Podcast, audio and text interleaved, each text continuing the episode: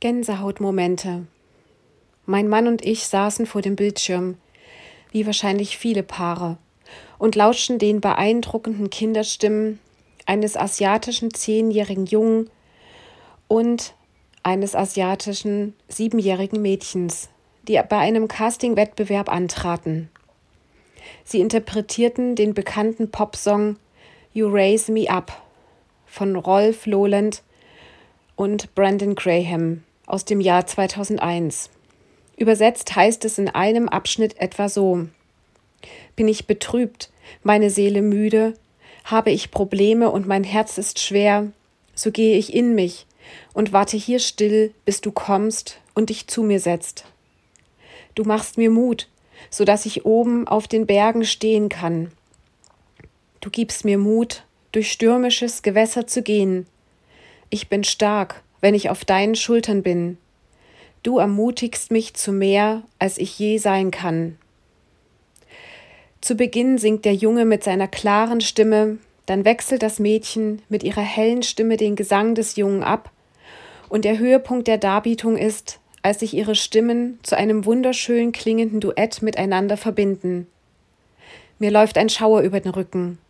Die Reaktionen im Publikum sind offene Münder und tosender Applaus.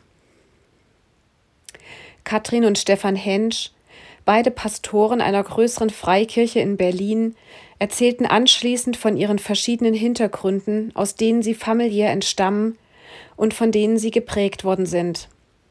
Sie waren unglaublich ehrlich und authentisch und forderten ihre Zuschauer auf, sich der eigenen Stärken bewusst zu werden und die Stärken des Partners zu fördern.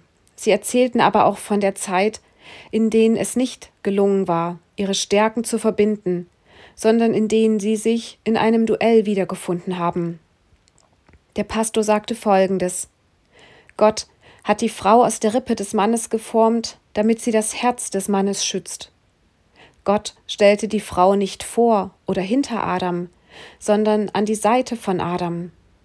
Männer seien nicht geschaffen, um Frauen zu beherrschen, und Frauen seien nicht geschaffen, um Männer zu ersetzen. In unseren Beziehungen sind wir herausgefordert, aufeinander zu hören, um sich nicht in einer Disharmonie wiederzufinden. Daraus kann ein Gänsehautmoment entstehen. Manchmal ist es auch nötig, kompetente Hilfe in Anspruch zu nehmen. Besonders schön ist es, wenn Mann und Frau sich entscheiden, Gott bewusst als Dritten in ihre Ehe und Beziehung einzubeziehen. Im Anschluss an diesen Beitrag der Amore-Konferenz von ICF München, den du auch unter dem Namen Duell oder Duett ICF München auf YouTube findest und den ich dir wärmstens ans Herz legen möchte, hatten mein Mann und ich eine spannende Diskussion. Wo erleben wir uns eher im Duell miteinander? Wo bekämpfen wir uns eher? Wo sind unsere Stärken? Und wo tragen wir uns gemeinsam mit unseren Schwächen? Wir kommen aus ganz verschiedenen Hintergründen. Mein Mann ist im Westen Deutschlands aufgewachsen. Ich dagegen bin in der DDR aufgewachsen. Wir sind beide christlich erzogen worden, aber in ganz verschiedenen kirchlichen Zusammenhängen. Als mein Mann und ich uns kennenlernten, fühlte ich mich ihm nicht ebenbürtig, geprägt durch eine strengere Lehre in der Gemeinde, in der ich aufgewachsen bin. Intuitiv war ich wohl auf der Suche nach einem Mann, zu dem ich aufschauen kann. Für meinen Mann dagegen war es überhaupt kein Thema, dass eine Frau weniger wert sein könnte. Über einen langen Zeitraum lernte und lerne ich heute noch, dass ich als Frau andersartig, aber meinem Mann absolut gleichwertig bin und dass ich für meinen Mann eine Ergänzung sein darf, ich habe empfunden, dass die Lehre in meiner Herkunftsgemeinde einen unguten Minderwert bei mir verursacht hat. Aus meiner Prägung heraus kam es immer wieder zu Konflikten zwischen meinem Mann und mir.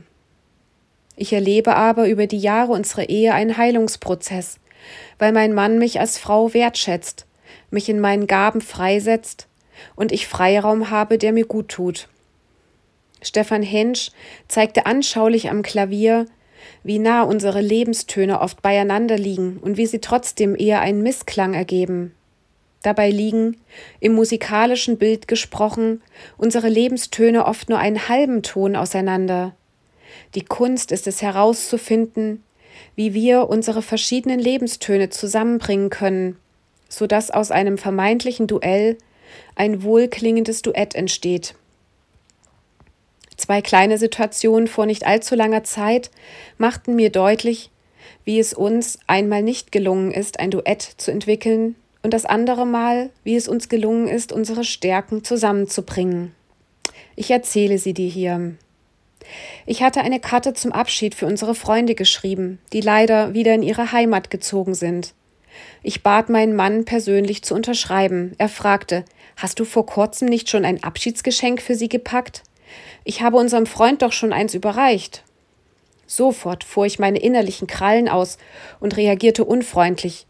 Ich kümmere mich um unsere Freundschaften, schreibe Karten, packe Geschenke, spreche Verabredungen ab und nun, wo ich eine Abschiedskarte schreibe, höre ich heraus, dass es zu viel ist? Das Päckchen, das ich gepackt hatte, war zum Geburtstag unseres Freundes, nicht zu ihrem Abschied. Mein Mann zog sich daraufhin zurück. Als ich ihn einige Zeit später auf die Situation ansprach, weil ich merkte, dass ich überreagiert hatte, sagte er, dass er ganz oft nichts mehr sagen möchte, weil er meine Emotionen fürchtet. Das machte mich sehr traurig. Da war er wieder, der Missklang, die innere Entfernung, die so schmerzt. Aber es geht auch anders. Ich hatte einen Brief zur Silberhochzeit meiner Schwester geschrieben. Die Briefmarke und die Adresse waren am richtigen Platz, aber der Briefkasten war morgens bereits geleert worden. Was nun? Eine Möglichkeit bestand darin, auf den Postboten zu warten und zu hoffen, dass wir ihn sehen und ansprechen könnten. Ich bat meinen Mann, nach dem Postboten Ausschau zu halten. Nach einer Weile sagte mein Mann, da fährt der Postbote. Leider hatte er an unserem Haus nicht angehalten. Ich war traurig, weil ich vermutete, dass der Brief dann wohl nicht mehr rechtzeitig am Tag der Silberhochzeit bei meiner Schwester und ihrem Mann ankommen würde. Auf einmal sagte mein Mann, ich laufe schnell raus und schaue, ob ich den Postboten noch erreichen kann. Gesagt, getan. Als er wieder ins Haus kam, hatte er tatsächlich den Postboten noch erreicht. Ich war so gerührt von dieser kleinen, aber hilfreichen Geste. Mein Mann sagte schlicht Ich habe dich doch lieb. Dies war ein kleines Zeichen dafür, dass wir unsere Stärken zusammengebracht hatten. Ich hatte eine schöne Karte herausgesucht, mit lieben Worten versehen, und mein Mann reagierte rechtzeitig und konnte den Brief so noch an den Postboten übergeben. Dies sind nur zwei kleine Beispiele, an denen unsere unterschiedlichen Lebenstöne deutlich werden. Vor allem merke ich aber immer wieder unsere unterschiedlichen Herangehensweisen. Ich habe Menschen im Blick und vergesse mich manchmal dabei. Mein Mann hat das strukturierte Organisieren und Fertigstellen von Aufgaben im Blick.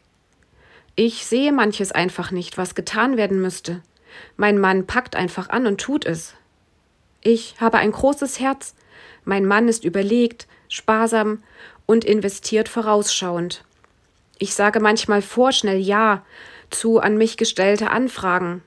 Mein Mann kennt mittlerweile meine begrenzte Kraft und gibt mir dies zu bedenken, wodurch ich mich ausgebremst fühle. Ich bin schnell zu begeistern und habe viele Ideen, benötige aber Hilfe bei der Umsetzung. Ich bin so dankbar für diese Ehekonferenz, die uns so gute Impulse für unser Miteinander im Alltag gibt. Ich ermutige dich, wenn du in einer Ehe oder verbindlichen Beziehung bist, euch neu eure Stärken bewusst zu machen. Feiert es, wenn es euch gelingt, miteinander im Gleichklang unterwegs zu sein. Macht euch bewusst, wo ihr eher im Duell seid und sprecht darüber.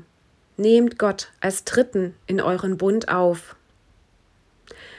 Wenn du Rückfragen oder Anmerkungen zu meiner Alltagsperle hast, kannst du dich gern per E-Mail an kontakt@ichtes-radio.de wenden.